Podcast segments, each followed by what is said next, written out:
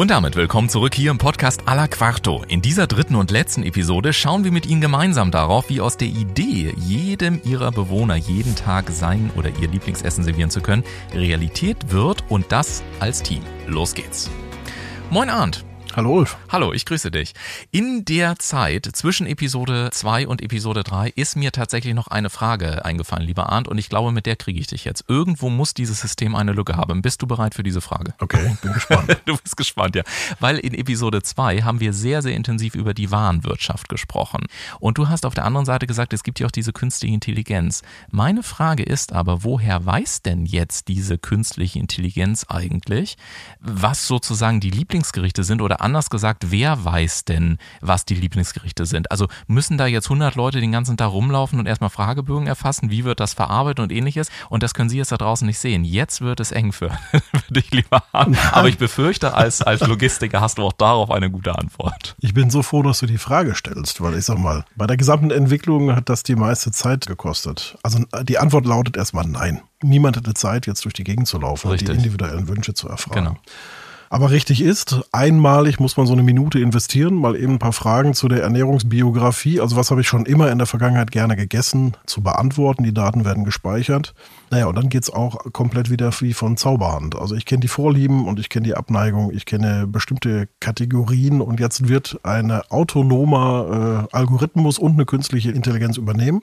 Die werden die Gerichte zusammenstellen, völlig automatisch und lernen aber auch anhand von dem Essverhalten. Also kommen Produkte wieder zurück, gehen die in den Müll, weil die noch auf dem Teller lagen, lernt im Grunde die künstliche Intelligenz dein Essverhalten immer besser kennen. Und äh, von daher niemand erfasst, das kann das System von alleine machen. Und Das heißt- muss sicherstellen, dass du deine Lieblingsessen auf den Teller bekommst. Das heißt, was ich auch so ein faszinierendes Insights finde, wenn man sich das mal so überlegt, du hast gerade gesagt, was habe ich früher gerne gegessen? Könnte man eigentlich sagen, dass wir, wie soll ich das beschreiben, dass wir zum Beispiel ein Sonntag bestand typischerweise aus oder der Anlass XY bestand typischerweise aus?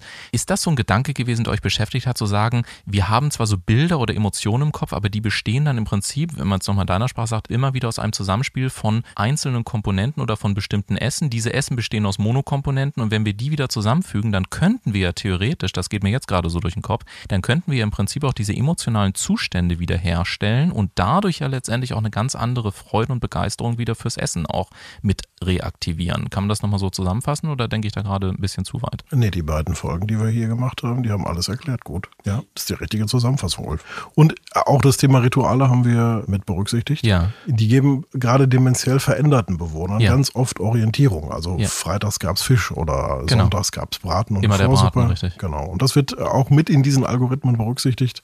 Aber eben ohne, dass ein Mensch was erfassen muss. Ne? Da muss niemand dran denken, das macht das System alleine. Unglaublich. Und wenn ich mir jetzt vorstelle, dass wir das als Team wohl möglich, ich sag schon wir, also dass das ein Team einführen wollen würde, dann muss ich aber trotzdem, und ich habe echt Gänsehaut am ganzen Körper, aber da muss ich ja trotzdem auch schon mal die Position einnehmen oder möchte das zumindest tun. Ich hatte es vorhin schon gesagt, dass die Mitarbeiter wirklich mehr als genug zu tun haben den ganzen Tag.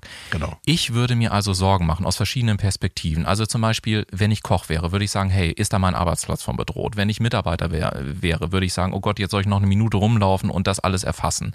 Wohl möglich sollen das die Bewohner dann noch selber machen. Da muss ich denen erst erklären, wie so ein Pad funktioniert und so weiter. Ich würde also jeden verstehen, der als Bild gesprochen jetzt erstmal so ein bisschen aus dem Gebüsch rausspringt und sagt, nee, nee, nee, nee, nee, liebe Leute, das, was wir bisher haben, das funktioniert, lasst uns das bitte so behalten. Versuch uns mal bitte da mitzunehmen, woher du auch deine Sicherheit nimmst, zu sagen, Leute, es ist alles gut, ihr müsst euch keine Sorgen machen, das funktioniert. Was kannst du uns dazu sagen? Ja, ich, sag- also zunächst mal großartig, dass wir den Punkt erreicht haben, überhaupt über die Idee zu sprechen. Das ist ja schon mal ein ganz guter Anfang. Ne? Ja. Und ich kann auch völlig nachvollziehen, dass jetzt am Anfang nicht alle in Begeisterungsstürmen äh, ja, oder Begeisterung ausgelöst wird. Ne? Und deswegen glaube ich, müssen wir uns noch mal eben einmal kurz zurückholen. Was haben wir denn für eine andere Option? Also ich sag mal, die Bewohner, die praktisch ihre Selbstbestimmtheit aufgegeben haben, können wir denen wirklich sagen, für, den- für den Teller und für dein Lieblingsessen kriegst du die nicht zurück? Leichter zu beantworten, wenn wir uns in die Frage anders reinversetzen. Ne? Wenn wir im Altenheim wären, was wäre uns wichtig und was wollen wir dann erleben? Und dann bin ich tausend Prozent sicher, Die Antwort heißt, ich will mein Lieblingsgericht. Ja. Wenigstens das. Ja. Aber es geht natürlich auch darum, Fakten zu schaffen. Das Thema ist im Grunde Jahrzehnte gedeckelt worden. Es gab ja jetzt nicht wirklich große Innovationen. Und dann musst du dir das vorstellen wie so eine Badewanne. Wenn da einer den Stöpsel zieht, dann äh, gibt es eine Bild, ja. Welle von Fragen, Emotionen Ja. und so weiter. Ja, und am Ende ist es gut so. Geht darum, dass Bedenken ja auch gerne aus und dann wieder aufgelöst werden sollten. Wichtig ist nur, dass wir bei den ganzen Abwägungen die Bewohner im Mittelpunkt sehen, so wie Gäste in einem, ja, wie in einem schönen Hotel. Und dann ist es wichtig, lass uns doch bei Gegenwind einfach offen miteinander sprechen. Jede Veränderung führt ja im Grunde auch irgendwie zu einer Art Reaktanz. Ja. Aber ich weiß auch gar nicht, ob das wirklich so ein großes Thema ist, weil es ändert sich doch gar nicht so viel. Es geht nur um ein paar ganz kleine Abläufe. Also äh, gucken wir mal in die frische Küche von Gastronomen. Jeder Koch braucht in seinem à la carte Geschäft vorher eine gute Vorbereitung. Er nennt das Mise en place. Also alle Komponenten sind fertig. Und das heißt, er hat sich vorher riesig Mühe gemacht, gewaschen, geschält, geputzt, geschnitten, blanchiert. Und eigentlich übernehmen wir doch nur genau diesen Part. Und das macht halt die Manufaktur, da bereiten wir die Dinge vor, dann disponieren wir die doch schon und schicken die im Grunde auch direkt über die Logistik in die jeweiligen Betriebe. Und dann geht's noch um Themen wie Datenpflege, Speisenplanung, die ganze Organisation von Küchenabläufen, Administration. Das übernimmt halt das digitale System, was wir gebaut haben. Und jetzt mal ganz ehrlich, Ulf, wer hat denn in den Küchen wirklich Spaß an diesen Aufgaben gehabt? So, und ich meine, so krass das Umdenken, wenn man das alles hier hört, irgendwie sich anfühlen mag, am Ende hat das für die Bewohner nie gezählt. Ja. Die wussten nie, wie viel Zeit wurde versteckt am Herd denn wirklich verwendet und wie viel Organisation und Administrationsaufwand hat man gehabt. Für die Bewohner zählt eins. Schön gedeckter Tisch, das Gefühl von Willkommensein und ein ganz liebevolles Servieren meiner Lieblingsgerichte. Ja. Das war's, ne? Ja. Und du hast die Bewohner angesprochen. Jetzt kann ich mir vorstellen, die müssen ja dann ein Stück weit in den Prozess selber mit eingebunden werden. Also beispielsweise, weil sie einfach Angaben machen müssen, was habe ich früher gerne gegessen und ähnliches. Und bekanntermaßen sind die Konstitutionen der Bewohner ja sehr unterschiedlich. Also einige haben vielleicht, du hast vorhin schon das Thema Demenz angesprochen, andere sind äh, vielleicht in der Lage, noch, noch ein iPad-Telefon, wie es dann auch mal genau funktioniert, zu bedienen. Also wie funktioniert das in der Praxis, damit das in diesem Detailschritt dann nicht am Ende doch mehr Arbeit werden könnte, als man so vielleicht jetzt im ersten Schritt vermutet? Ja, ich, ich formuliere die Frage mal um. Die Frage, die wir immer wieder hören, lautet eher, haben wir eigentlich genügend Zeit dafür? Und ich habe zwei kurze Antworten darauf. Also ich würde mal sagen, Achtung, es wird romantisch, es gibt doch gar nichts Schöneres, als über Essen zu sprechen. Vor allem dann, wenn wir zukünftig sowas wie individuelle Lieblingsgerichte anbieten wollen. Die zweite Antwort lautet, es geht um eine Minute. Eine Minute, die ich einmalig erfassen muss. Den Rest erledigt ja dann künstliche Intelligenz und Algorithmen.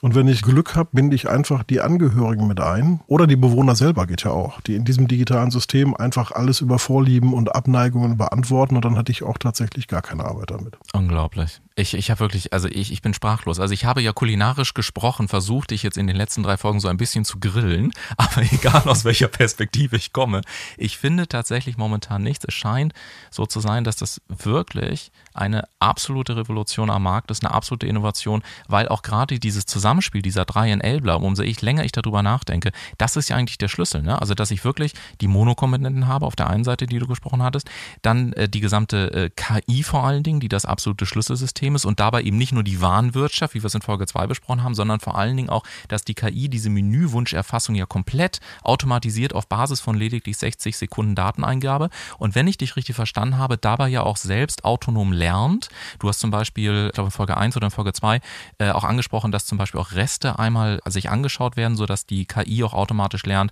mh, ist das wirklich Teil meines Lieblingsessens oder nicht. Das heißt, wir haben ja sogar eine permanente Korrektur der Ernährungsgewohnheiten und das würde ja bedeuten, Ja. dass selbst wenn die Menschen dann noch älter werden und sich dadurch vielleicht Sensorik, Geschmäcker und so weiter auch noch verändern, dass die KI das automatisch auch noch mitlernt. Also das heißt, es ist ja nicht nur eine Minute, die ich pro Woche, pro Monat, pro Jahr oder was auch immer, sondern es ist ein einziges Mal eine Minute und den Rest macht die KI. So richtig verstanden? Genau so ist es. Ja, absolut. Unfassbar.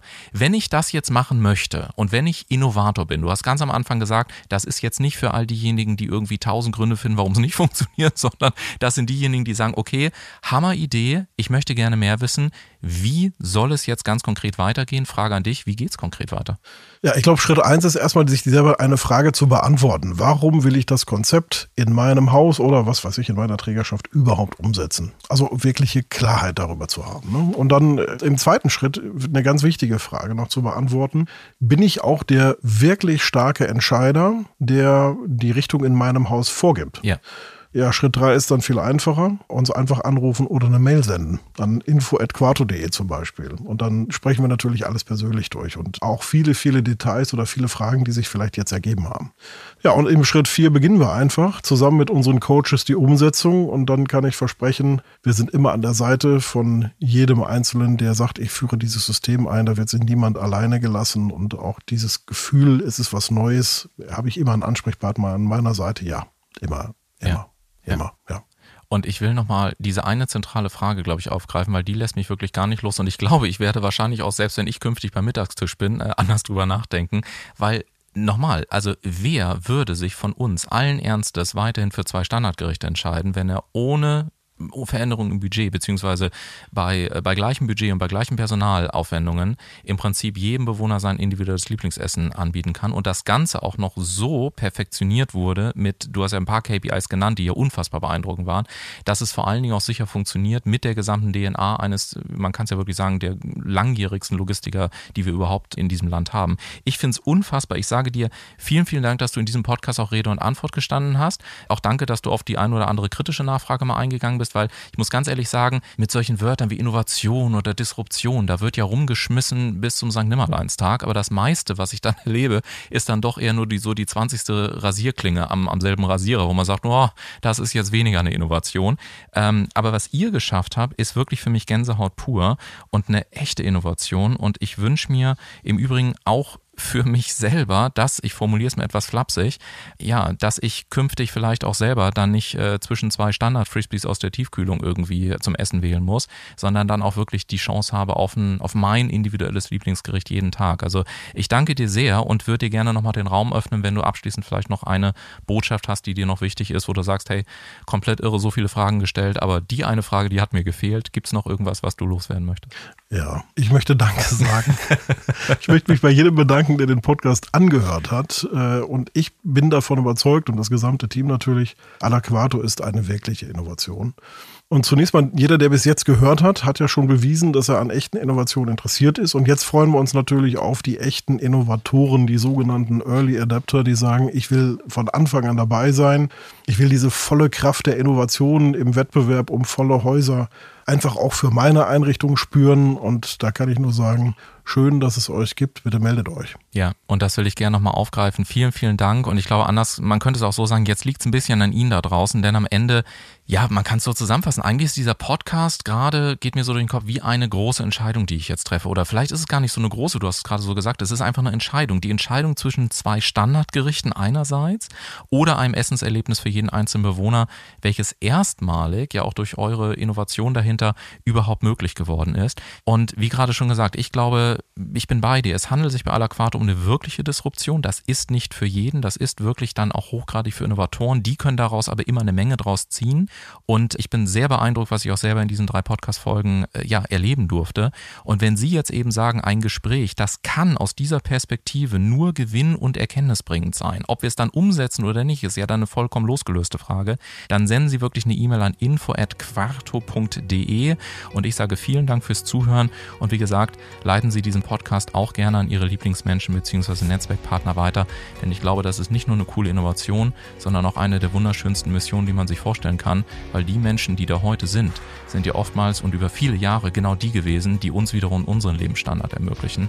Und ich glaube, wenn man das auch auf dieser Ebene nochmal sieht, dass da wirklich Mission und cooles Produkt bei gleichzeitigem Brett haben, Fokus auf wirtschaftliche Erfolgsfaktoren, die du sehr klar herausgestellt hast, zusammenkommt. Und insofern sage ich auch nochmal vielen Dank, vielen Dank an Sie da draußen. Machen Sie es gut, bis zum nächsten Mal. Und dir, lieber Arndt, danke nochmal, dass du da warst. Vielen Dank, Ulf.